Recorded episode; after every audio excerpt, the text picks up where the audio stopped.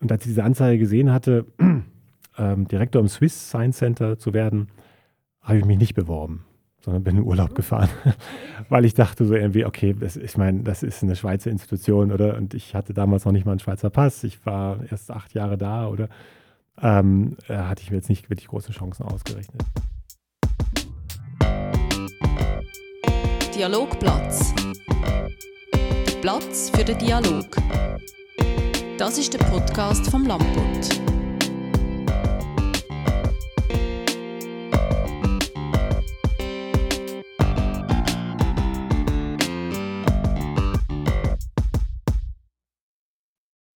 Heute beim Dialogplatz der Thorsten Kühnemann.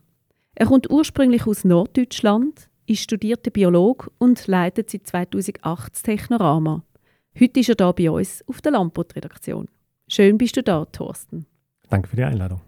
Wir, das sind Elisabetta Antonelli und der Heinz Zürcher. Hallo miteinander. Hallo zusammen.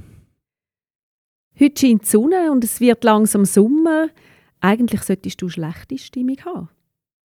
Das stimmt, ja. Als Technorama-Direktor hat man bei schönem Wetter grundsätzlich eher eine depressive Stimmung, weil man weiß, dass weniger Menschen kommen. Das ist, äh, geht ja allen Museen so, oder? Als Ja. Indoor-Attraktion sind wir sehr abhängig. Und bei uns macht das einen Faktor 10 aus, oder? Ob ich schönes oder schlechtes Wetter habe, das kann 200 oder 2000 Gäste ausmachen. Genau, das ist das, was ich mal gelesen habe. Früher hat man gesagt, im, fürs Technorama ist es einfach besser, wenn es einen verregneten Sommer gibt. 2000 Leute bei wüstem Wetter und 200 Mhm. bei schönem. Ist das immer noch so? Das ist immer noch so. Wir hoffen, dass sich das mit der Zeit etwas ändert. Wir haben ja große Investitionen getätigt in den Park. Und das hatte natürlich nicht nur damit zu tun, dass wir diese tollen Exponate zeigen wollten. Das war auch ein Mhm. Beweggrund.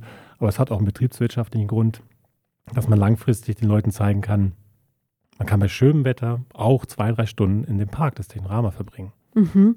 Eben, das letzte Jahr ist ja der Technorama-Park aufgegangen mit der 130 Meter langen Wunderbrücke. Wie wird die neue Attraktion vom Publikum angenommen? Wir kriegen eigentlich nur begeisterte Rückmeldungen. Mhm. Das äh, ist ein Ort, den man so nicht kennt. Äh, die Art der Interaktion, diese großen Wasserexponate, die verblüffenden Erfahrungen, diese schöne Natur, das kommt sehr gut an bei den Leuten. Mhm. Wir hatten letzte Woche das erste Mal nach über einem Jahr Betrieb eine Reklamation, weil jemand unerwartet sehr nass geworden ist. Das kann vorkommen im Technologiepark. Also der ist äh, wirklich dann von zuoberst bis zu unterst flatsch nass gewesen. Genau, der stand oben auf dieser exponierten Wunderbrücke, als das Wasser zurückgekommen ist und ähm, war dann darauf nicht vorbereitet. Ah, Wir sind noch dran, es gibt vielleicht noch neue Schilder, die darauf hinweisen, dass es da draußen, also in der Natur, auch nass werden ja. kann. Vorsicht, äh, sie können nass werden. Genau. Aber das ist ja der f- 5000 Liter Wassertropfen, oder? Wo, ähm, wo man auch auf Instagram kann sehen wie das wirkt. Und äh, das kommt das auch sehr gut an, die Attraktion. Genau, und dieses fallende Wasser, wie wir es nennen, das ist auch so ein prototypisches Exponat für das Technorama, oder? Man steht da auf einer Mhm. Brücke, unter den Füßen hat man die fünf Tonnen Wasser und dann fallen die runter und steigen dann doppelt so hoch in den Himmel. Also da passiert etwas, was eigentlich der Intuition widerspricht, das irgendwie auch dem Wissen widerspricht. Man hat ja früher gelernt, es gibt sowas wie Energieerhaltung und da kann ja eigentlich nichts weiter zurückspringen, als es gestartet ist und trotzdem passiert das dort und das weckt ganz viele Fragen, oder? Wirft Fragen auf und äh, das ist genau das, was wir machen wollen. Und dieses fallende Wasser, das zeigt so ganz typisch, was ein Technorama-Exponat sein kann. Kannst du erklären, warum das doppelt so hoch wieder zurückkommt? Also jetzt ein bisschen Spoiling, Spoilern, wie bei einem guten Film. Ähm, wir ermutigen, wir ermutigen ja immer, dass man selbst beobachtet. Und wenn man oben auf der Brücke steht und sich diese Halfpipe, in die das hineinfällt, das Wasser, genauer anschaut, dann sieht man, dass die nicht ähm, ganz aus rechten Winkeln besteht. Die wird so ein bisschen schmaler nach vorne hin. Die hat auch unterschiedliche Radien. Beim Reinkommen des Wassers und beim Rausfallen sind das unterschiedliche Radien.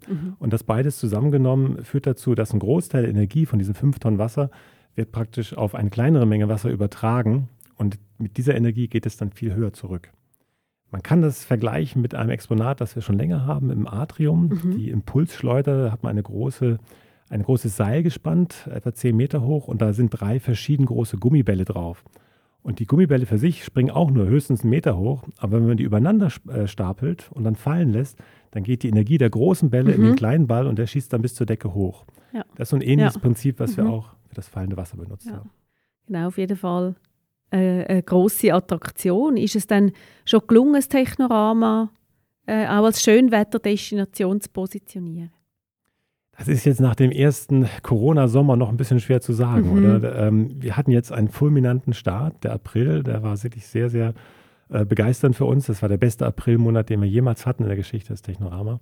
Das Wie viel, da kannst du vielleicht gerade schnell sagen, wie viele Zuschauer mehr äh, oder Besucher mehr sind denn das? Also also es waren 36.000 Besucher und wir hatten mit etwas über 30.000 gerechnet, so 30.000 bis 32.000. Ähm, und wir wissen nicht genau, woran es liegt. Das kann der neue Park sein, das kann die aktuell laufende Werbekampagne sein. Das kann auch sein, dass es einfach einen Nachholbedarf gibt oder bei den Menschen wieder rauszugehen, Dinge zu besuchen, die sie früher nicht gesehen haben. Ich denke, es kommt alles zusammen. Mhm. Mhm. Mhm. Aber deine Stimmung ist, hat sich in dem Fall jetzt ein bisschen verbessert. Ja, ja, auf jeden Fall. Nein, wir sind sehr optimistisch und wir hoffen, dass das äh, auch im Sommer jetzt gut genutzt wird. Wir hatten letztes Jahr schon diese Schwelle von 300.000 Gästen eigentlich äh, anvisiert. Und wenn ich mir die Monate anschaue und einfach abziehe, wo wir geschlossen hatten, wo wir keine Besucher hatten, dann ist eigentlich diese Zahlen, die wir dort in dem Monat hatten, die hätten gepasst, um die 300.000 zu erreichen. Das war eigentlich sehr erfreulich, oder? Dass trotz Corona und so dann in der Zeit, wo man durfte, kamen die Leute auch. Du bist Biolog mit Schwerpunkt Evolutionsbiologie, kommst von der Nordsee, hast auch Führungen gemacht durchs Watt und äh, vogelkundliche Exkursionen durchgeführt. Kannst du uns das noch ein bisschen genauer erzählen, was das ist oder was das war? Ähm, ich bin ja praktisch groß geworden als Jugendlicher und Kind im Nationalpark Wattenmeer. Zwar hinterm Deich, aber das war direkt vor der Tür oder wirklich ein, ein Steinwurf entfernt. Und da lag das nahe als Natur- und Biologiebegeisterter, dass man dort den Zivildienst macht bei der Schutzstation Wattenmeer. Die haben dort diese äh, Flächen dort betreut. Und da gehörte neben den Führungen für die Gäste, es gab ja sehr viele Touristen dort in, in Nordfriesland, äh, gehörte auch die äh, sagen wir, vogelkundliche Arbeit. Man hat dort die Brutgebiete abgesteckt, man hat teilweise bei Forschungsarbeiten mitgeholfen, hat da mitten in einer Vollmondnacht über einen Priel, diese Wasserläufe im Wattenmeer, hat man ein Netz gespannt, um Vögel zu fangen, sie zu beringen. Man hat dann im Herbst immer die Gänse beobachtet und die Ringe abgelesen, hat dann ein paar Wochen später die Berichte gekommen, wo seine Gans, meine Gans dann gelandet ist, wo sie, wo sie hergekommen ist, wo sie hingeflogen ist. Ähm, man hat äh, Monitoring gemacht, zum Beispiel den Kot von Möwen auseinandergenommen, um zu schauen, welche Muschelreste sind da drin, was für Muscheln haben die gefressen. So ganz spannende Aktivitäten, die man da hatte. Ähm, ist, das Wichtigste waren sicherlich die Führung. Das waren teilweise zwei bis drei Führungen am Tag, wo man rausgegangen ist und äh, den Menschen diese Natur näher gebracht hat. Und wie macht man das? Also tut man da mal einfach graben in dem Sand oder wie, wie kann man sich das vorstellen? Man kann einfach graben, da findet man auch eine Menge, aber es Mhm. gibt ganz viele äh, Hinweise auf der Oberfläche des Watts natürlich, die einem helfen. Ganz bekannt sind ja die großen Sandringel, die man so findet. Und in der Nähe dieses Sandringels gibt es eine Mulde. Und dieser Sandringel und die Mulde gehören zu einem U-förmigen Gang des Wattwurms. Und wenn man da dann parallel zu diesen beiden äh, Landmarken gräbt, runtergräbt, dann kann man wirklich das seitlich aufstechen und sieht dann den Wurm in der Röhre, kann ihn rausholen und ihn zeigen. Aber es ist nur einer von verschiedenen Organismen, die man da rausholt und den Leuten zeigen kann, dass das eben nicht nur Schlamm und Matsch ist, auf dem man läuft, sondern eines der vielfältigsten und produktivsten Lebensräume der Welt, die wir da haben. Und dort hast du ja also ein bisschen gelernt, eben Sachen können, äh, zu erklären, vielleicht auch komplexe Sachen zu erklären. Hast du das schon immer gern gemacht oder äh, ist das erst so mit der Zeit dann entstanden? Das war schon relativ früh da. Ich hatte schon vorher in der Schulzeit eine Naturschutzgruppe gegründet. Wir haben da Schleiereulenkästen aufgebaut. Wir haben Lehrpfade zu den Moorfröschen im Vorland gebaut. Äh, Wir haben verschiedene kleine Exkursionsbände, also so, so kleine Heftchen rausgebracht äh, für Velo-Exkursionen in der Landschaft. Das war schon immer da. Ähm, Im Zivildienst, da ging es weniger darum, Informationen zu verbreiten, da ging es einfach darum, den Menschen Erfahrung zu ermöglichen, oder? selber das anzufassen, zu sehen, was da unter ihren Füßen ist. Natürlich hat man auch Ebbe und Flut erklärt und wie sie leben, aber es war halt schon so ein, so ein erster Anklang von dem, was wir im Technorama tun. Es geht nicht darum, die Welt zu erklären, sondern ein, die Neugierde zu wecken, dass man selber buddelt, nachschaut und versucht zu verstehen, was da passiert. Und das war so ein erster Vorgeschmack auf das. Vor gut äh, 20 Jahren bist du dann in die Schweiz gekommen, auf äh, Zürich-Oerlikon. Und ähm, kurze Zeit später hast du dann eine Krokodillocke gekauft. Ja, kurze Zeit später hat es doch ein bisschen länger gedauert. das ist, äh, vor zwei Jahren erst hat das geklappt. Ähm, genau, als ich nach Oerlikon kam ähm, und da, ins, also ja, Oerlikon, das war nördlich vom Bahnhof, oder? Da war ja früher die Maschinenfabrik Oerlikon. Und wir lebten dort in der Überbauung Center 11 und um mich herum waren überall Baukräne und noch alte Reste von den Fabrikhallen. Das war wirklich im Umbruch, das ganze Quartier. Und mich hat das damals sehr fasziniert, was da alles geschehen ist, was früher dort war. Zumal, weil ich ein Buch hatte. Mein, mein, mein zweiter Vater, mein Stiefvater, der war Elektroingenieur ursprünglich und hatte mir mal ein Buch geschenkt aus den 1920er Jahren, Die Wunder der Elektrizität. Und da habe ich dann rumgeblättert und war dann ganz über, verblüfft, oder? Da war dann bei jeder 20. Seite, sage ich mal, war die Maschinenfabrik Oerlikon erwähnt, weil die damals in der Zeit gehörte zu den fünf großen Playern, oder? Da war die AEG, Siemens, äh, ein paar französische Firmen, amerikanische, General Electric und eben MFO. Und das fand ich irgendwie faszinierend, dass das offensichtlich so ein wichtiger Standort war. Das war mir nicht bewusst, das war vielen Neuzuzügler nicht bewusst. Und da hatte ich angefangen zu recherchieren, habe ein paar Vorträge gemacht, habe eine kleine Artikelserie geschrieben für die Vorortzeitung dort. Und dann ist da die Idee von dem Verein entstanden, Earlycon Industriegeschichten, um in diesem sich schnell wandelnden Quartier so, so einen kleinen Ankerpunkt zu geben, so eine identitätsstiftende Aktivität, oder? Das ist, ist nicht nur heute ein Ort, der boomt, das war schon vor 120 Jahren ein Ort, der boomte. Da waren schon mal genauso viele Leute da wie heute. Aber die haben halt im Maschinenbau gearbeitet. Aber, aber Loki hast du den gekauft oder hast du einfach das Geld dafür gesammelt? Genau, ich, ich bin dann als, also ich habe den Verein gegründet und bin dann später der Kassenwart gewesen. Und als Kassenwart ist es tatsächlich so, habe ich die Kaufquittung oder das erzähle ich manchmal bei Vorträgen, das ist noch besonders, oder? Ich meine, ich bin inzwischen ja auch Schweizer, oder? Und welcher Schweizer kann von sich schon behaupten, dass er auch ein Krokodil hat? und äh, das haben wir damals gekauft. Es war verglichen, also der Kaufpreis war relativ günstig, also relativ. Teuer wurde dann die Sanierung. Das, das Ganze, das stand ja jahrzehntelang draußen in Erstfeld, dieses Krokodil, und musste dann erstmal äußerlich rostsaniert werden. Da wurde alles abgenommen, abgeschliffen, äh, ab, abgesandstrahlt und dann wieder neu bemalt. Das war eigentlich der, der Kosten, aber, aber der Preis, wie, wie hoch ist denn der gewesen? Oder wie tief? Das also das Krokodil äh, selber, das ähm, ich muss ganz aufpassen, was da im Vertrag steht.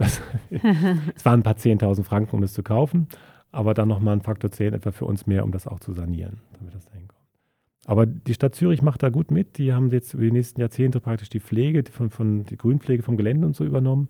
Das war ein guter Deal, weil das doch ja auch für das Quartier ein ganz wichtiger Ort geworden ist. Und mir ging es nie darum, nur die Technik zu zeigen, ob das jetzt diese Achsfolge XY ist oder so, sondern es ging mir darum zu zeigen, guck mal, solche großen Dinge, die jeder Schweizer kennt, die wurden hier also maßgeblich mitentwickelt in Earlycon. Aber der Sprung von Biologie zu Technik, wie ist das gekommen? Ja, ich glaube, äh, Biologie, ich meine, ich habe Naturwissenschaften studiert und ähm, da ist ein grundsätzliche Neugierde, Interesse für alles, was einen umgibt, oder? Das, ähm, ich bin jetzt nicht so in einer Kategorie, einfach ich bin Techniker oder Biologe oder Physiker. Es ist einfach ein Interesse an der Welt, oder? Mhm. Was einen, was einen mhm. fasziniert. Und das kann alles Mögliche sein. In den letzten Wochen war ich fasziniert vom Sahara-Staub. Mich hat die Frage umgetrieben, der ist ja so rötlich, oder? Das kommt ja meistens von Eisenoxid. Was passiert eigentlich mit unseren ganzen Anlagen jetzt im Park, wenn dieser Sahara-Staub auf die Anlagen fällt und da ist Eisenoxid drin?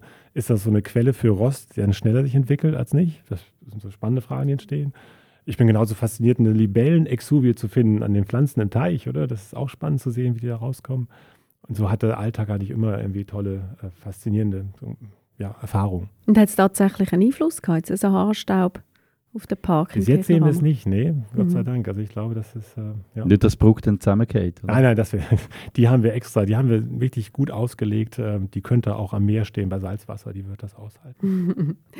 ja, du bist ja Vater von drei Kindern, das jüngste ist vier. Mhm. Helfen sie dir auch, die Neugier zu behalten für Naturphänomene? Ja, auf jeden Fall. Äh, Kinder stellen ja ständig Fragen. Das ist ja manchmal sehr, sehr anstrengend für Eltern oder auch mhm. Lehrpersonen, warum? oder? Warum Fragen, genau. Und warum Fragen sind, also, also kann man eigentlich gar nicht beantworten, warum etwas so ist. Man kann sehen, wie es ist oder wie es zusammenhängt. Aber man wird immer wieder konfrontiert mit Dingen, wo man sagen muss, stimmt, da habe ich keine Ahnung. Oder? Und ähm, ich habe auch viele Ideen bekommen, als, als, als sie jünger waren, so mit Spielzeug haben sie Sachen gebaut. Und ich kam dann bei der einen oder anderen Veranstaltung, kam ich dann auch mit den Lego-Steinen meiner mhm. Kinder und habe dann irgendwas gezeigt, oder? Ein Phänomen, ein, ein Lichtphänomen oder ähnliches. Also da gibt es immer wieder Inspirationen und äh, gerade die Fragen, die machen einen, ja, bringen an den Rand. ja. du hast ja gesagt, ähm, eben, dass du, dass du eigentlich gerne ähm, den, den Alltagsfragen auf den Grund gehst. Wenn jetzt du durch die Stadt laufst, siehst du überall naturwissenschaftliche Phänomene? Ja, man, man entwickelt schon so ein bisschen einen Blick dafür, oder? Wenn man ähm, an einer Brücke vorbeiläuft, da ist so ein Gitternetz gespannt und dann steht durch das Gitternetz und den Objekten dahinter steht so ein Moray-Muster, oder? Und denkt man, oh, das ist ein Moray-Muster mitten in der Stadt, das ist wunderschön. Ähm, ich war gestern Morgen, war ich schwimmen, oder? Und die Sonne schien auf das Wasser. Und wenn man unter Wasser taucht, dann sieht man wunderbar diese Kaustiken, diese Lichtbrechung am Boden. Und da haben wir auch ein Exponat gebaut dafür. Es gibt sogar ein Exponat im neuen Park, das ist tatsächlich ähm, durch ein Schwimmbad inspiriert worden. Da gab es ein Kinderbecken mit einer Schlange und diese Schlange hatte verschiedene Öffnungen, wo Wasser rausgekommen ist. Mhm. Und wenn man halt ein Loch zumacht, weil das ein Rohr ist, dann kommen die anderen ein bisschen weiter. Kann man wunderbar spielen, ne? in so einem Kinderspielbecken. Und das haben wir jetzt genommen, die Idee für den verzwickten Zielbrunnen, der in dem Teich vom fallenden Wasser steht. Bloß da haben wir nicht nur ein Rohr, sondern wir haben drei Rohre, die an verschiedenen Stellen Öffnungen haben. Und jetzt muss man gemeinsam rausfinden, mit mehreren Personen das abdecken, welches Rohr da dazugehört. Und wenn es einem gelingt, alle drei richtig zuzumachen, dann kann man drei Wasserstrahlen so weit fallen lassen wie keinen anderen. Und die werden dann noch diesen Sommer ein eigenes Ziel bekommen, ein Ring oder eine Glocke, wo man das dann nur äh, erreicht, das Ziel, wenn man gemeinsam die Rohre abdeckt. Na gut, das gibt gerade einen Ansporn für den nächsten Besuch. Ja. Dass man das schafft. Aber das, ist ja noch, das kann auch noch anstrengend sein, oder? Wenn man überall so Phänomene sieht und dann will auf den Grund gehen, muss man dann immer ein bisschen aussortieren, irgendwie. Ja, es gibt, also, äh, es gibt viel zu viele Ideen und Inspirationen immer rum und äh, die sammeln wir und äh, dann geht es ins Prototyping. Manche schaffen es, manche nicht. Das Schöne ist irgendwie, es, es hat keine harte Grenze zwischen Beruf und Freizeit. Es ist irgendwie so, es geht einander über oder man kriegt ständig irgendwo Inspiration. Und äh, also mir gefällt das ganz gut. Ich meine, ja, Freizeit und Beruf. Wenn du durch Winterthur laufst, was interessiert dich sonst noch an der Stadt? Außer Naturwissenschaft.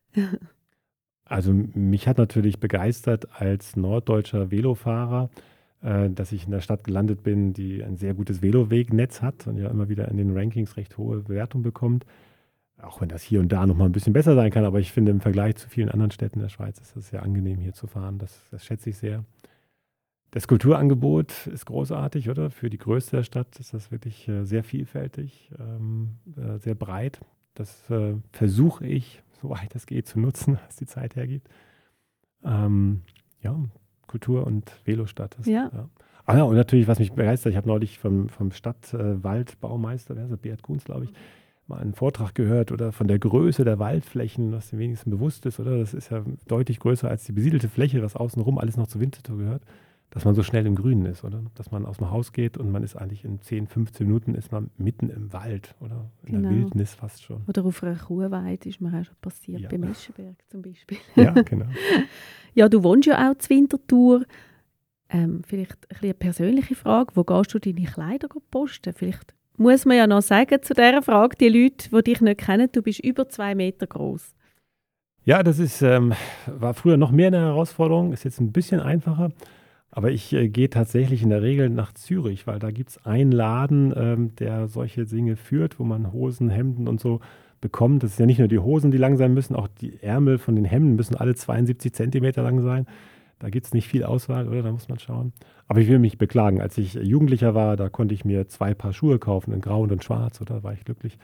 Heute kann ich doch schon 20 Paare auswählen. Mhm. So. Das ist Gibt es ein bisschen mehr Auswahl. Ja, Aber gibt es auch Exponate zum Beispiel, wo, wo für dich nicht geeignet sind?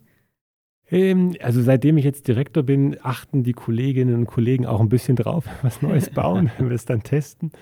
Ähm, es gab mal ähm, Kabinendurchgänge oder ähnliches, wo die Türen früher ein bisschen kleiner waren.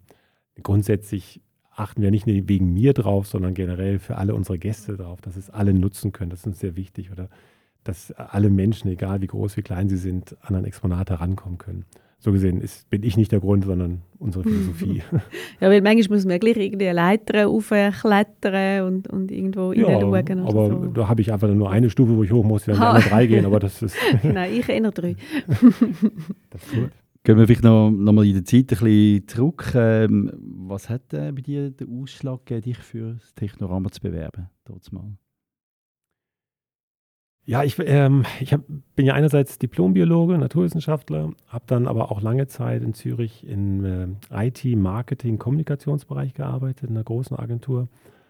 Und als dann diese Anzeige da rauskam, das war, glaube ich, in der NZZ, dass diese Stelle neu besetzt wird, da fand ich das schon sehr faszinierend, den Gedanken, ein solches Haus zu leiten. Als Naturwissenschaftler natürlich begeistert von der Art, wie das Technorama das gemacht hat ähm, aber auch die Möglichkeiten, es weiterzuentwickeln mit dem Hintergrund IT, Kommunikationswissen, Marketing, äh, fand ich das eine recht spannende Kombination. Und als ich diese Anzeige gesehen hatte, ähm, Direktor im Swiss Science Center zu werden, habe ich mich nicht beworben, sondern bin in Urlaub Mhm. gefahren. Ah? Weil ich dachte so irgendwie, okay, das, ich meine, das ist eine Schweizer Institution, oder? Und ich hatte damals noch nicht mal einen Schweizer Pass. Ich war erst acht Jahre da, oder? Ähm, äh, hatte ich mir jetzt nicht wirklich große Chancen ausgerechnet. Als ich aus dem Urlaub zurückkam, war dann die gleiche Anzeige nochmal in der NZZ. Mhm. Und dann habe ich gedacht, aha, okay, also wenn die jetzt noch suchen, dann versuche ich das doch. und habe das dann, meine Bewerbung da fertig gemacht und mich doch beworben dafür. Und ja, im Nachhinein, das Technorat hatte ja damals schon durch meinen Vorgänger einen fantastischen Ruf international. Wer das erlebt hat und vergleichen konnte, hat es gesehen, dass da was Besonderes entstanden war. Und ähm, ich habe das heute immer noch, wenn ich, wenn ich auf das Haus zufahre morgens, irgendwie, es ist äh, ein, ein ganz tolles Gefühl, oder? dass Mhm. man das schaffen darf. Mhm. Ja. Und, und wo sieht man jetzt deine Handschrift? Ähm, das ist ja doch jetzt eine rechte Zeit, die vergangen ist, wo du denkst, vor allem, dass, dass du hast können. Ja, Handschrift, das, nehmen äh, wir, sind, wir sind da ein sehr großes Team mit ganz vielen tollen, kreativen Leuten. Das wäre jetzt äh, vermessen zu sagen, dass es meine Handschrift ist. Dass wir bei den Laboren jetzt noch ein Biologielabor endlich auch haben und nicht nur Chemie oder Physik, das ist sicherlich auch ein Wunsch gewesen. Wobei ich habe gleichzeitig auch das Physiklabor mitgebaut, so gesehen. Ähm, ja, was sicherlich meine Handschrift ist, sind solche Geschichten wie die Soiree im Casino-Theater, das Minus Gentia oder solche Veranstaltungsformate. Da haben wir mehr gemacht. Wir haben auch neue Teams aufgebaut, die mehr rausgehen mit solchen Soireen und Shows.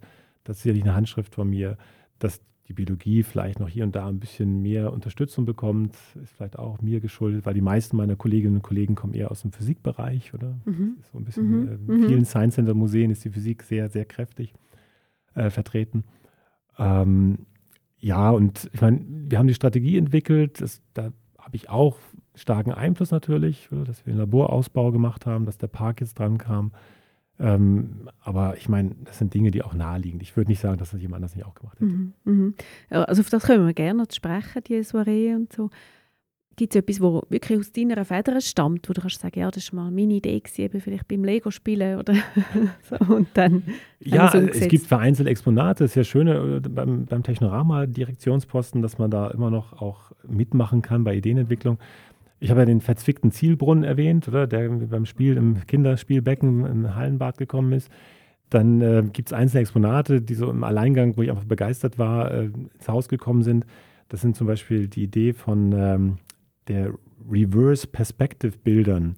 Das ist ähm, ein englischer Künstler, der hat eine neue Form von perspektivischer Darstellung gefunden und die habe ich irgendwann in San Francisco gesehen, habe die da mitgebracht und wir haben das dann nachträglich für Kopfwelten in groß nachgebaut, in einer neuen Form auch.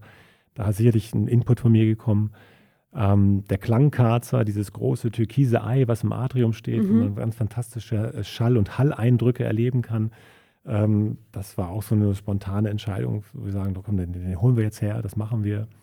Oder auch die Air Fountain, wo mich eine Kollegin hatte mich darauf hingewiesen, dass es sowas gibt. Wir hatten eigentlich das ganze Projekt schon fertig für die Luftausstellung. Und dann haben wir das Budget ein bisschen überzogen, weil ich dachte, das ist doch jetzt so spannend, das brauchen wir. Und das Braucht's hat sich auch bewährt. Das ist ein, wirklich ein, ein sehr beliebtes Exponat. So gibt es so Mhm. einzelne Exponate, wo man immer wieder ja. mit die Handschrift hinterlassen kann. Ja. ja, was sagst jetzt du den Leuten, wieso soll man ins Technorama? Was ist so ein bisschen der, der Grund?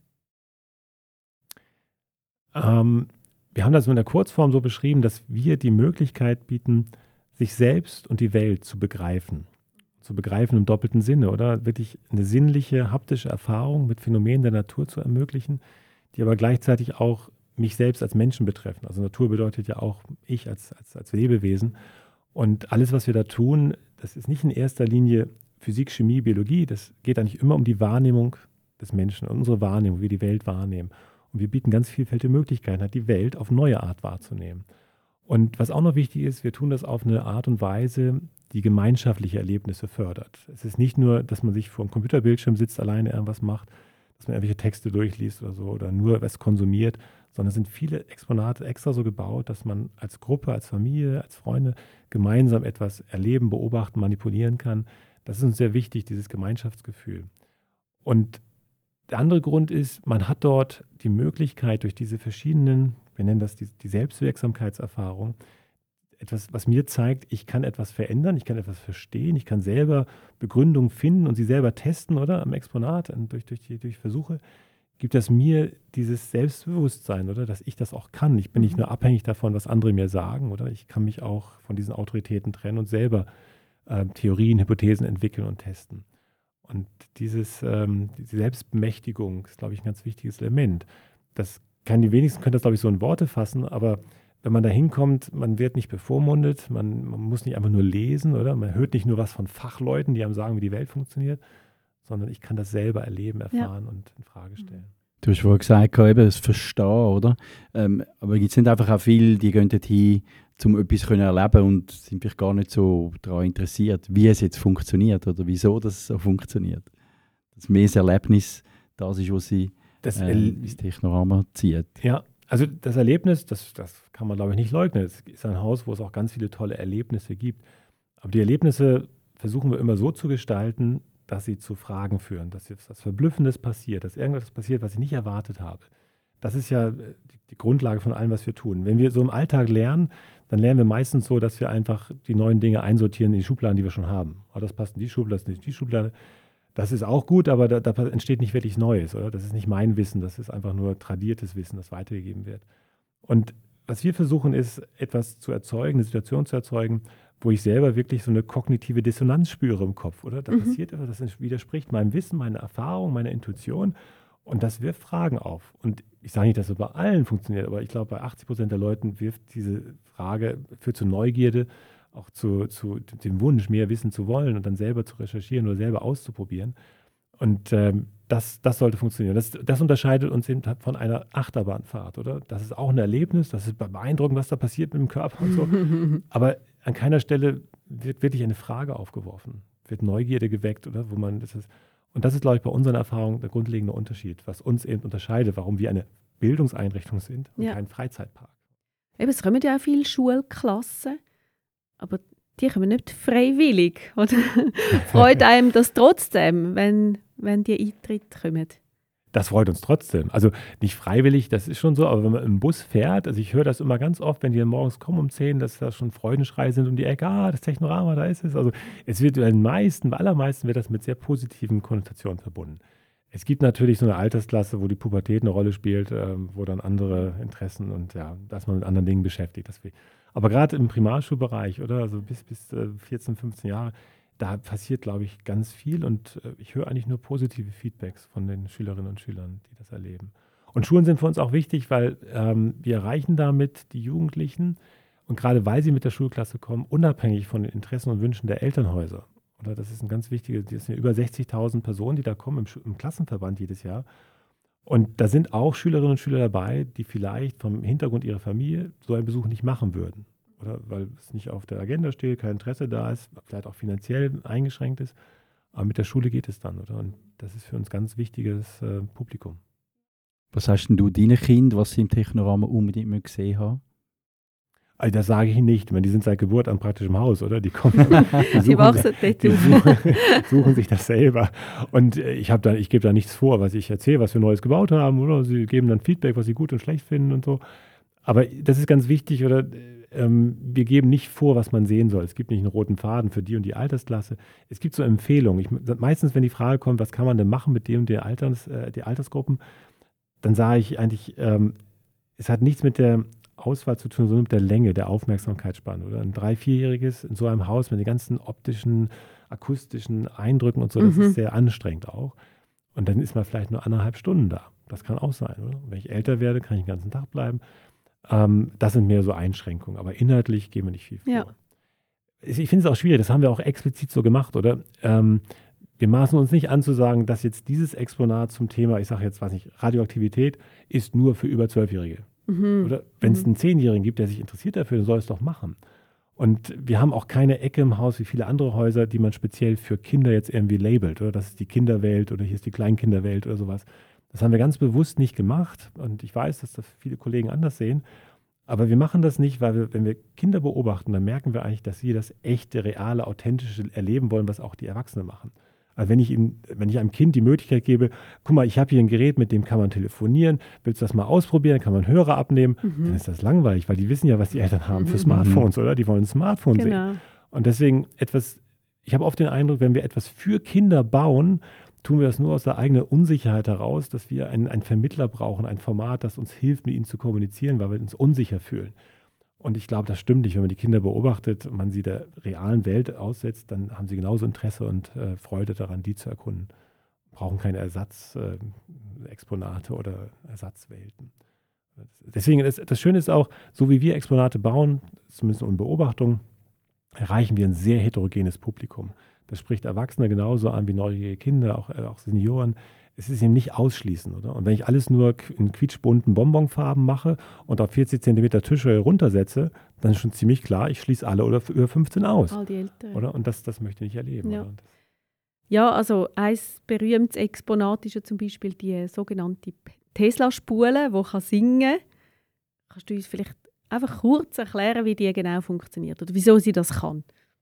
Oh, kurz erklären, wie sie genau funktioniert, das kann ich wahrscheinlich okay. nicht. Okay, Entschuldigung. es ist ein recht komplizierter ja. Wirkkreis dort, wie die, die Schaltungen gebaut sind. Grundsätzlich werden dort sehr hochfrequente Spannungen erzeugt, oder? Und äh, an den Spitzen dieser Tesla-Spule kommt es dann zur Entladung an die, an die Luft, an die Umgebung oder halt an unser Kettenhemd oder unsere Gerätschaften. Und wir erzeugen mit der Tesla-Spule Funkenentladung, die wir nutzen, um das Phänomen Blitze oder generell Elektrizität äh, zu, zu zeigen. Ähm, den Schwingkreis oder wie das Ding heißt, da bin ich tatsächlich als Nicht-Physiker überfordert. Kurz und genau zu erklären. Das beruhigt eigentlich fast ein bisschen, dass du ja nicht alles äh, erklären ja. kannst. Ja. Genau. Ich hatte jetzt gerade ein anderes elektrisches Gerät im Einsatz. Äh, das ist ein bisschen einfacher zu erklären. Das war eine ganz kräftige äh, elektrische Spule, also ein, ein, ein, ein Draht aufgewickelt mit einem ganz starken Strom drin, mehreren tausend Ampere. Oder? Zu Hause haben wir ein bis zwei Ampere und da waren mehrere tausend Ampere drin. Und dann erzeugt man ein Magnetfeld, das ist 10.000 Mal stärker als das Erdmagnetfeld. Und da, wo ein Magnetfeld erzeugt wird, wird ja auch wieder ein Strom erzeugt und wird wieder ein Magnetfeld erzeugt und so weiter.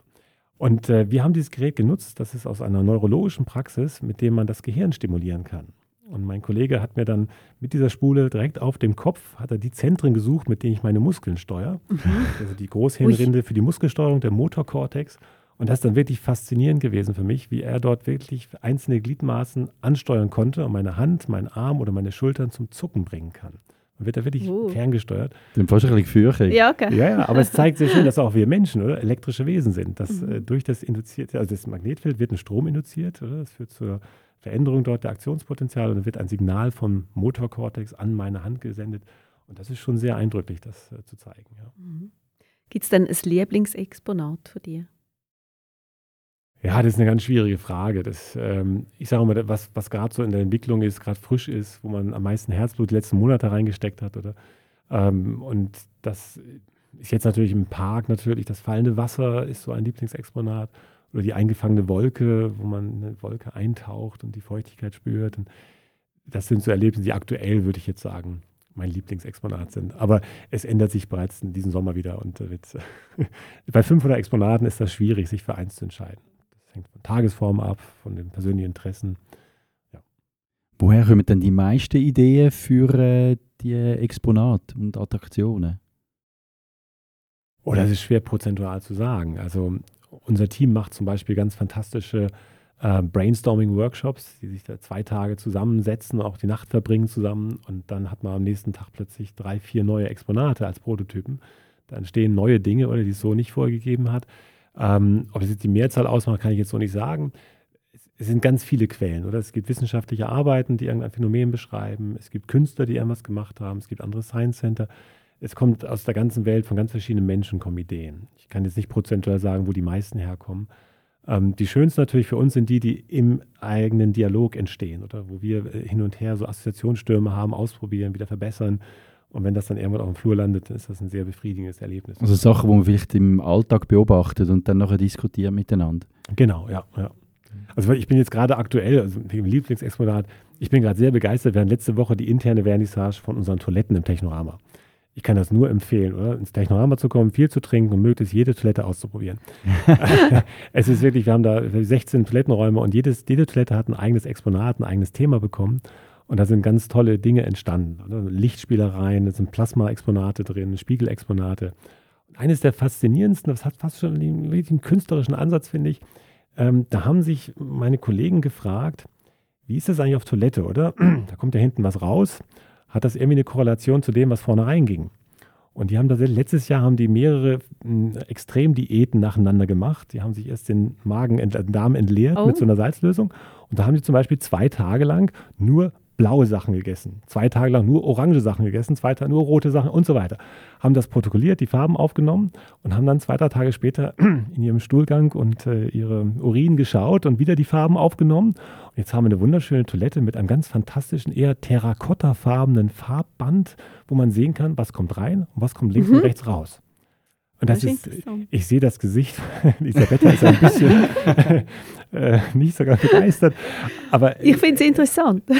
es ist wirklich, das war für mich so ein wirklich toller Ansatz. Es hat etwas Künstlerisches, es ist ein wissenschaftlicher Ansatz, es wurden Farbwerte aufgenommen und man sieht, dass es da eine Korrelation gibt, oder? Das fand ich wirklich sehr schön. Und wo ist das? Wo ist die Toilette, das, wo man das kann? Mit dem Farbwechseln, das ist in der Toilette direkt neben dem Restaurant, wenn man rauskommt. Ah. Da gibt es zwei kleine Toiletten, da sind diese Farben. Man kann es nicht verpassen dem Kannst Fall. nicht verpassen.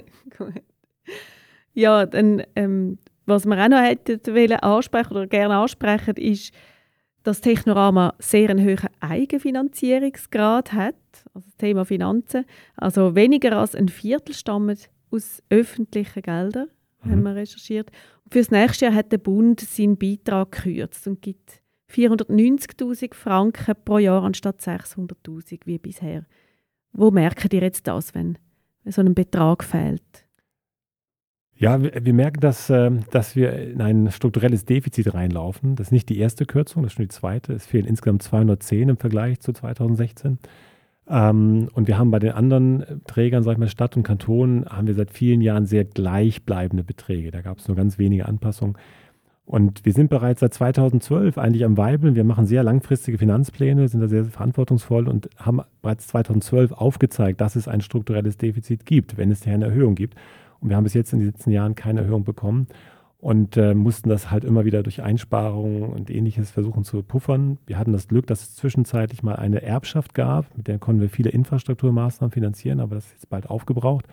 Und das ist ja nur ein Zufallstreffer gewesen, oder?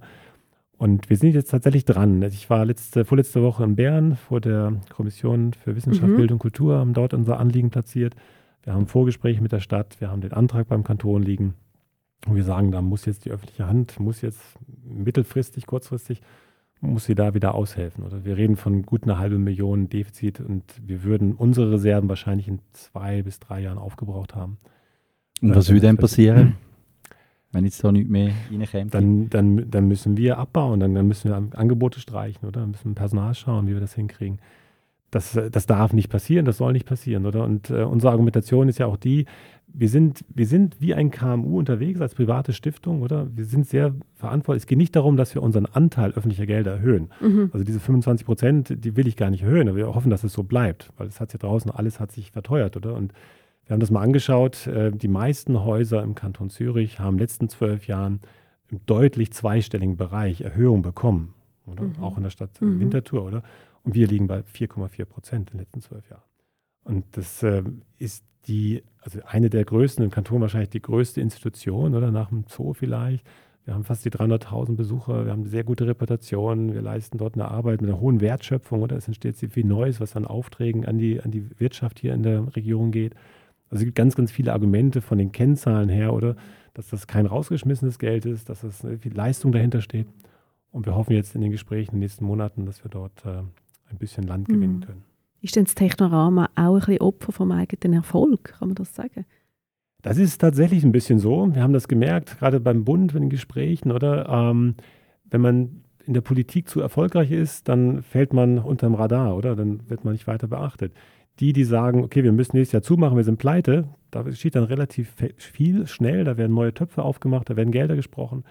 Aber wenn man rausgeht und sagt, wir haben über 60 Prozent Eigenwirtschaftlichkeit, oder? Und wir haben Erfolge und Besucherzahlen und so weiter, dann ähm, wird man nicht ganz so ernst genommen. Und äh, Mhm. das ist ein bisschen Mhm. schade, äh, weil man wird praktisch in die Rolle gezwängt, dass man ein bisschen dramatischer das Ganze auch schildern muss, Mhm. ähm, obwohl man eigentlich sehr gute Zahlen hätte und Sachlage wäre da gewesen, um das zu diskutieren. Aber jetzt müssen wir wahrscheinlich ein bisschen deutlicher machen, dass das so nicht weitergeht. Mhm. Mhm. Genügt es dann vielleicht auch nicht mehr eben heutzutage einfach ein Museum sein, in Anführungszeichen? Ähm, eben muss, man, muss man wirklich ein bisschen mehr machen? Das hast du vorher schon angesprochen, dass ihr auch zusätzliche Veranstaltungen macht vom Technorama aus. Also ich glaube nicht, dass wir die Veranstaltung brauchen, um als Haus zu überleben. Wir wollen mit den Veranstaltungen sicherlich auch ein neues Publikum gewinnen Mhm. für das Thema Naturwissenschaft oder für Naturwissenschaft begeistern. Wenn die danach auch ins Haus kommen, ist das gut, aber von den Größenordnungen her, ich meine, wir reden von 300.000 Gästen im Technorama. Bei den Veranstaltungen, wenn wir alles zusammennehmen, kommen wir auf ein paar Tausend. Oder? Das, Mhm. also wirklich, das wäre Mhm. ein Tropfen auf einen heißen Stein. Das hat andere Gründe, dass wir diese Veranstaltung machen. Vielleicht zurück zum Haus selber. Natürlich sind wir auch, wie jede Organisation, müssen wir uns immer wieder neu erfinden. Was Neues bieten, neue Ausstellungen. Das ist gerade bei den Besuchern, die häufiger kommen, ist eine Erwartungshaltung da. Das Gute bei uns ist, dass wir so groß sind, dass wir nicht jedes Jahr uns komplett neu erfinden müssen und nicht zwei, drei Ausstellungen machen müssen wie andere Häuser. Wir können das auch alle zwei oder drei Jahre machen und es wird trotzdem noch gutiert. Ähm, aber wir müssen die, die Angebotsqualität oder die Servicequalität, da müssen wir mehr machen, Energietechnik. Wir haben viele Baustellen, wo wir uns modernisieren müssen, um weiterhin auch als attraktiver Ort äh, wahrgenommen zu werden. Mhm. Ähm, allein schon eben 300.000 Leute, wenn es noch mehr werden, Lufttechnik, Se- Servicetechnik, Wassertechnik, all so ein Kram. Das ist alles nicht sehr sexy, das ist verbaut hinter den Wänden, oder? Aber das bedeutet bei so einem Haus wie uns viele, viele Millionen Investitionen, Ja. damit das auch wieder Azure kommt. Das ist übrigens das nächste große Investitionsprojekt, was uns bevorsteht. Das wird nochmal deutlich größer als Labore und Park, weil da wirklich das ganze Hauptgebäude komplett saniert werden muss. Ja. Aber eben, ihr macht schon auch Veranstaltungen. Ähm, eben zum Beispiel im letzten Herbst hat es ja einen Abend gegeben, zusammen mit dem Musikkollegium Science and Music hat das ja geheissen. Äh, und da hat das Publikum ja auch können mitmachen Genau, die Veranstaltung, wie gesagt, das ist etwas, was uns wichtig ist, dass wir auch zeigen, dass Naturwissenschaften in einem anderen Kontext wahrgenommen werden kann. Die erste Idee stammt ja beim Casino-Theater vor über zwölf Jahren jetzt schon, oder? Dass wir naturwissenschaftliche Themen auf die Bühne bringen ins Casino-Theater. Das hat sich jetzt gut etabliert. Ähm, hat jetzt die elfte Ausgabe gegeben von dieser Soiree. Das kommt sehr gut an bei den Leuten. Wir haben da Stammgäste, die schon teilweise fünf, sechs Mal dabei waren, sogar zehnmal einige. Ähm, das ist schön zu zeigen, dass man auch in so einer feierlichen Atmosphäre, in einem Haus, das sonst für Comedy im Theater steht, dass man da auch Naturwissenschaft gemeinsam erleben kann, gemeinsam experimentieren kann. Ähm, ähnlicher Ansatz bei äh, Science and Music mit dem Musikkollegium zusammen. Auch das war einfach äh, ein Wunsch, mehr mit der Kultur zu kooperieren oder zu zeigen, dass es da die Grenzen verschwimmen. Wir haben ja selbst auch viel Kunst bei uns im Haus. Wissen die wenigsten Leute, aber es sind über 100 Kunstwerke eigentlich im Technorama, die wir da zeigen, kinetische Sachen. Und hier war die Idee halt, dass wir dem klassischen ähm, Musikkollegium Publikum das Orchester mal aus einer anderen Sichtweise äh, das vorstellen können, oder? Dass wir dort etwas äh, zeigen können, was die Wahrnehmung von Musik angeht, die Physik von Instrumenten. Und da gab es sehr schöne Momente, oder? Auch neue Momente für, für das Stammpublikum. Oder? Als wir zum Beispiel die Geiger, die hatten wir versteckt hinter einer, einem Vorhang, den haben wir hochgehalten, Armin und ich. Und dann hat da hinten wurde da Musik gespielt. Und wir haben das Publikum gefragt, wie viel Geigen hört ihr jetzt? Mhm. Sie sollten sagen, eins, zwei, drei oder vier. Wir hatten vier Musiker dort aus, den, aus der Geigergruppe. Und da haben sie alle ihre Tipps abgegeben und viele hatten so drei, drei Geigen gehört. Und dann haben wir den Vorhang fallen lassen und dann sah man Rahel Kunz, oder? Die, die erste Geigerin, wie sie alleine gespielt hat. Mhm. Aber ein Stück, das eine virtuelle Polyphonie erzeugt hat, oder? Da gab es so viele schnelle Sch- Sprünge und Wechsel drin zwischen den Tonhöhen, dass es für den Hörer sich so anhörte, oh, das müssen ja mindestens zwei, drei Geigen sein. Mhm. Und das sind so Erlebnisse, Phänomene aus der Musik, die wir dort versucht haben, weiter zu vermitteln. Eben, aber die, ähm, die Soiree auch in Vino Scientia äh, im Casino-Theater, die läuft seit zwölf Jahren, oder? Wie du gesagt hast. Und dann bist du der Showmaster, sozusagen. Braucht es das eben auch? Ja, es, also es, es braucht es auch. Man kann da ein bisschen anders aus der Haut gehen und wirklich so eine Rampensau aus sich rauslassen, was sonst vielleicht nicht so ist, oder? Wenn man da oben steht und man merkt, dass die Leute mitgehen, Freude haben. Ähm, und es, es braucht es, weil es ein, ein neues Format ist, eine andere Form, oder? Im Technorama ist das eine Ausstellung, die kann man selbst erkunden oder es gibt Workshops mit Anleitung. Und hier ist man halt abends zusammen mit der Familie oder Freunden oder zu einem Essen und macht etwas anderes. Und also brauchen, das ist eine schwierige Frage. Braucht es das? Äh, ich glaube, es ist eine Bereicherung, oder? Für die Art und Weise, wie man Naturwissenschaften vermitteln kann. Mhm. Über das Talent als Showmaster hast du das ähm, vielleicht auch ein bisschen von deiner äh, Mutter, die ja Model war und auf der Laufsteg unterwegs in Deutschland. Ja, das, das könnte sein. Wobei, ich muss sagen, ich war die meiste Zeit meines Lebens war ich ein relativ schüchterner, zurückhaltender Typ. Ich habe zwar Verantwortung übernommen, auch als Schülersprecher und ähnliches, aber so wirklich auf der Bühne stehen, ähm, das ist erst so mit den Jahren gewachsen. Auch, ähm, ja, in der Agentur fing das ein bisschen an, aber im Technorama ist es dann wirklich, ähm, ja, gereift, mehr gereift noch. Ist aber Ja. etwas, was dir Spaß macht. Ja, es macht Spaß. Ja. aber, aber es macht Spaß, weil man merkt, dass das Publikum resoniert oder dass es mitmacht, dass es ähm, ja, reagiert auf die Dinge, die man da vorstellt. Und das Besondere ist ja wirklich bei dieser Soiree, wir sind nicht eine reine Science-Show. Wir machen nicht da auf der Bühne den großen Zampano, sondern haben auf den Tischen ja immer Material. Es hat immer für jeden Block hat's mehrere äh, Objekte, Materialien auf den Tischen, wo man dann selber mitmacht.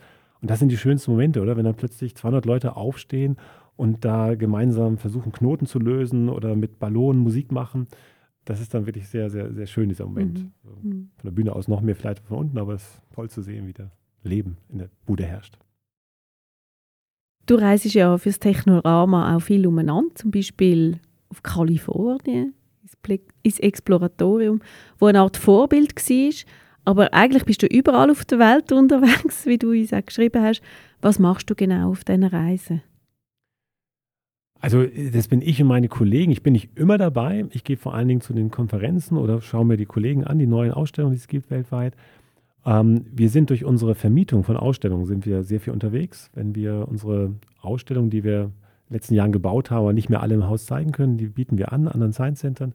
Und die werden natürlich dort dann aufgebaut, in Betriebnahme gemacht, die Schulung des Personals. Da sind dann viele von den Kolleginnen und Kollegen von der Werkstatt und vom Besucherservice, sind dann dort einige Tage bis Wochen, um das äh, zu unterstützen. Äh, das ist so die, die Haupttätigkeit, warum wir in der Welt herumkommen, oder? Dass wir Ausstellungen zeigen in Tatarstan, in Dubai, in Frankreich, in Polen, in Deutschland. Und äh, das ist auch für unsere Mitarbeiter natürlich eine tolle Bereicherung, sowas zu erleben, oder? Das ist ja nicht, hat man nicht alle Tage. Aber in Tatarstan eine Ausstellung aufzubauen, das war recht eindrücklich für die Beteiligten. Man spürt dieses große Engagement, wahrscheinlich eben auch so privat, oder? Das heißt ja, das vermischt sich dann häufig und so. Ist das auch ein, ein Einsatz für äh, Naturwissenschaft? Auf jeden Fall, ja. Das ist ein ganz großes, also ein wichtiges Argument, große Motivation. Ähm, ich bin überzeugt davon, dass wir mit den Naturwissenschaften ein Instrument an der Hand haben, mit der wir die Herausforderungen der Zukunft bewältigen können. Und ich hoffe, dass wir mit unserer Arbeit auch das Vertrauen wecken können für Naturwissenschaften. Wer sich in dem Bereich äh, lange Jahre engagiert hat, so wie ich das ja auch gemacht habe, der, der wird ein bisschen ernüchtert, wenn er denn mit Psychologen redet Mhm. und ähm, hört, dass Fakten eigentlich Menschen nicht verändern. Das ist ein bisschen äh, ja, ernüchternd und traurig, dass man mit guten Argumenten nicht unbedingt eine Gesellschaft ändert. Ähm, es braucht offensichtlich mehr, aber auch das ist eine wissenschaftliche Erkenntnis, oder wie Menschen ticken, oder dass es viel über Emotionen geht oder eben über Vertrauen. Und die Frage ist, wie können wir Vertrauen in eine Methode wecken, die sich äh, als einzige wirklich weiterentwickelt, selbst korrigieren kann, im Gegensatz zu allen anderen Ismen, Religionen und so weiter, ähm, ist die Wissenschaft etwas, was sich selbst korrigieren kann. Und wenn sie Fehler macht, dann wird die innerhalb von 10, 20 Jahren korrigiert und kann sich weiterentwickeln und bringt uns Fortschritt und Sicherheit und alles Mögliche. Und das hat mich jetzt schon ähm, teilweise schockiert während der Corona-Pandemie, wie dieses Vertrauen Mhm. grundsätzlich erschüttert oder bei manchen gar nicht da war, oder?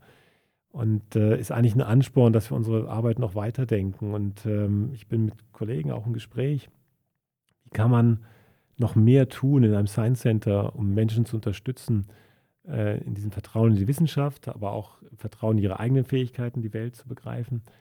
Das ist noch nicht ganz spruchreif, aber es sind Dinge, die uns beschäftigen. Wie kann man das äh, voranbringen? Und es hat viel damit zu tun, wie wir als Menschen, als Gruppe Entscheidungen treffen. Und das hat teilweise auch irrationale äh, äh, Einflussgrößen natürlich. Aber das zu wissen und das zu reflektieren, ist vielleicht auch eine Möglichkeit, unsere Gesellschaft voranzubringen, oder? Dass wir äh, ja, uns, selber als Phänomen begreifen, dass wir selber realisieren, dass unsere Entscheidungen auch irrational sein können, oder? Wenn man so weit kommt, dass man selber reflektiert, dann ist das vielleicht der bessere Weg, als einfach hinzugehen und sagen, guck mal, die Tabellen und die Messwerte zeigen dir, dass du dich verändern musst, sonst passiert das. Das scheint nicht zu funktionieren. Es Mhm. muss einen anderen Weg geben. Und das ist etwas, was mich ja, sehr beschäftigt und äh, Fragen aufwirft. Wie kann man das Mhm. in Zukunft? Also ist das auch etwas, was das Technorama sich auf die Fahne geschrieben hat, eben das Vertrauen zu fördern in die Naturwissenschaft? Das ist sicherlich einer der, der unterschwelligen ähm, Ziele, die wir verfolgen Mhm. wollen, oder? Mhm. Das ist ein Haus, wo man Naturwissenschaft auf eine ganz andere Art begegnet. Wir hören ja viel, ein ganz typischer Kommentar ist, Mensch, hätte ich das damals in der Schule so gesagt oder erleben können, Mhm. oder? Dann hätte ich einen ganz anderen Draht dazu gehabt. Das zeigt ja schon, oder? Das, das ist ja ein Anfang von Vertrauen, oder? dass ich Verständnis habe, ich Freude habe äh, bei den Erlebnissen. Und ja, ich hoffe, dass wir damit langfristig auch etwas bewirken können. Wie wie war es denn bei dir in der Schulzeit? Gewesen? Ähm, Magst du dich ein bisschen erinnern? Haben wir dort äh, naturwissenschaftliche äh, Fächer auch schon äh, so behandelt, dass sie interessant sind oder so? Ist, oder ist es vielleicht, äh, sind die naturwissenschaftlichen Fächer gar nicht deine Lieblingsfächer gewesen? Doch, das waren sie schon und das hängt auch ganz viel mit den Lehrpersonen zusammen. Das ist so. Oder? Ich hatte jetzt einen Biologielehrer, der mich sehr geprägt hat, äh, der mich den Blick für die Natur weitergegeben hat der aber auch sehr viel Wert legte auf sehr korrekte Arbeitsweise, oder? Da ist bei mancher Arbeit, gab es da Punktabzüge, weil die Grammatik nicht stimmte. Oh, ja. Aber habe mich im Nachhinein, hat mir das auch imponiert, dass es eben zusammenhängt, oder? Ein klares Denken oder Analyse bedarf mhm. auch äh, klarer Werkzeuge und so und die Sprache ist ein Werkzeug.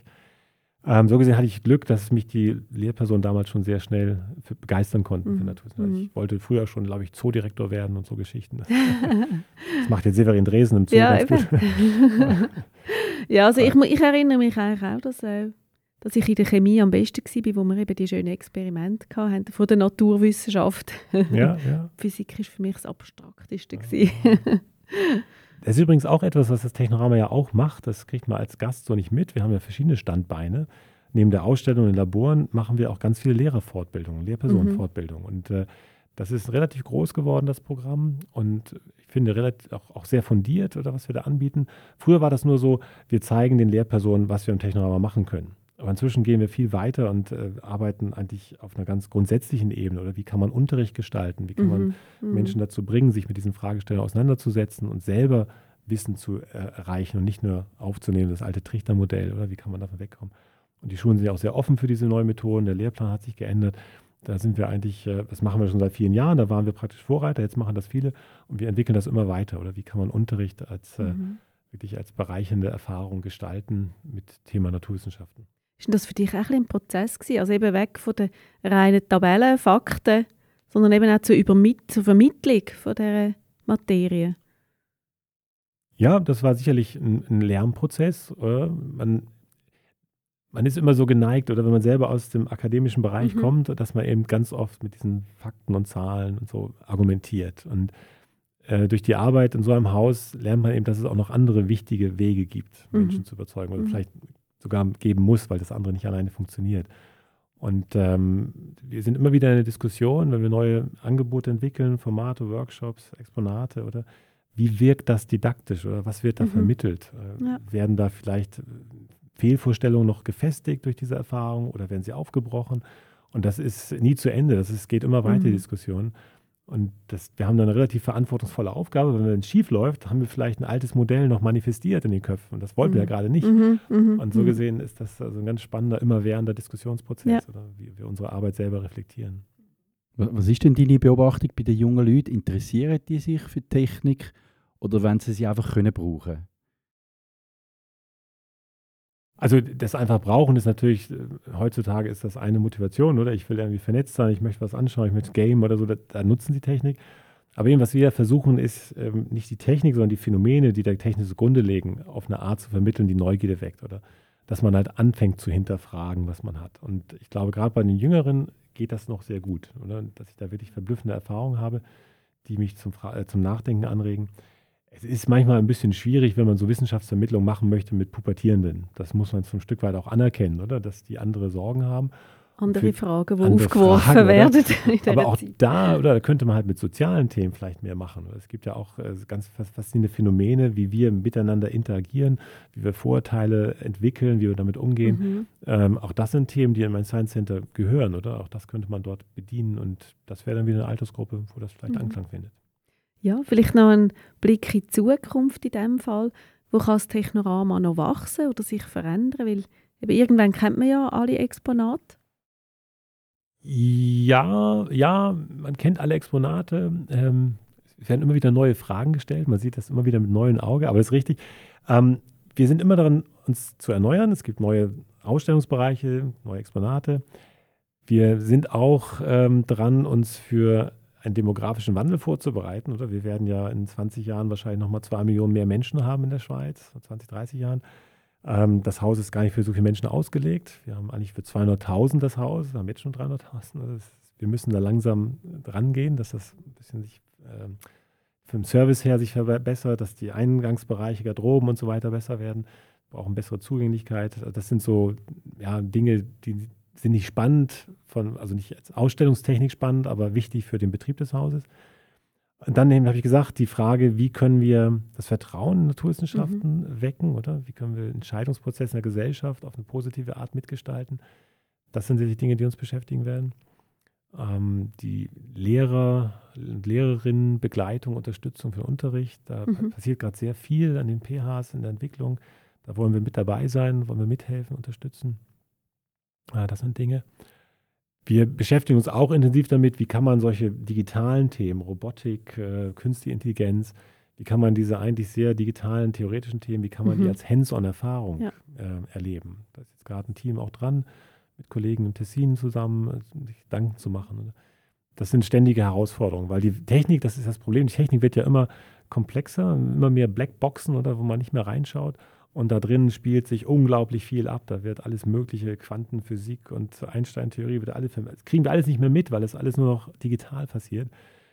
Und das ist eine Herausforderung, äh, mhm. äh, wie man solchen modernen Themen auch noch als Hands-on-Erlebnis mhm. vermitteln kann. Und kannst du vielleicht schon etwas spoilern? Also welche Attraktionen dürfen wir vielleicht gerade in der nächsten Zeit erwarten vom Technorama?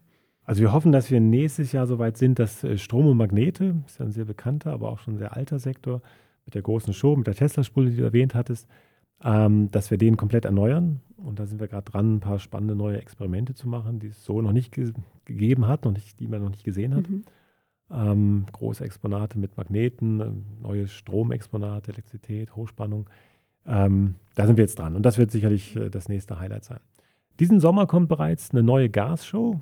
Da sind die Kollegen gerade am Proben. Bin ich auch sehr gespannt, was da zustande mhm. kommt. Die haben wir auch schon lange im Programm. Die wird komplett erneuert. Und ab Sommer sollte man dann dort bei uns eine neue Gasshow erleben können. Mhm. Ja, Magnet ziehen sicher auch viele Leute auf, würde ich sagen. ja, danke vielmals für das Gespräch, Thorsten Kühnemann. Und auch euch, liebe Zuhörerinnen und Zuhörer, danke fürs Dabeisein beim Dialogplatz. Feedback zum Gespräch könnt ihr uns schicken an redaktion.landbote.ch mit dem Vermerk Dialogplatz. Bis zum nächsten Podcast in zwei Wochen. Wir freuen uns, wenn ihr auch dann wieder dabei seid. Gute Zeit. Ciao miteinander. Tschüss miteinander. Auf Wiedersehen.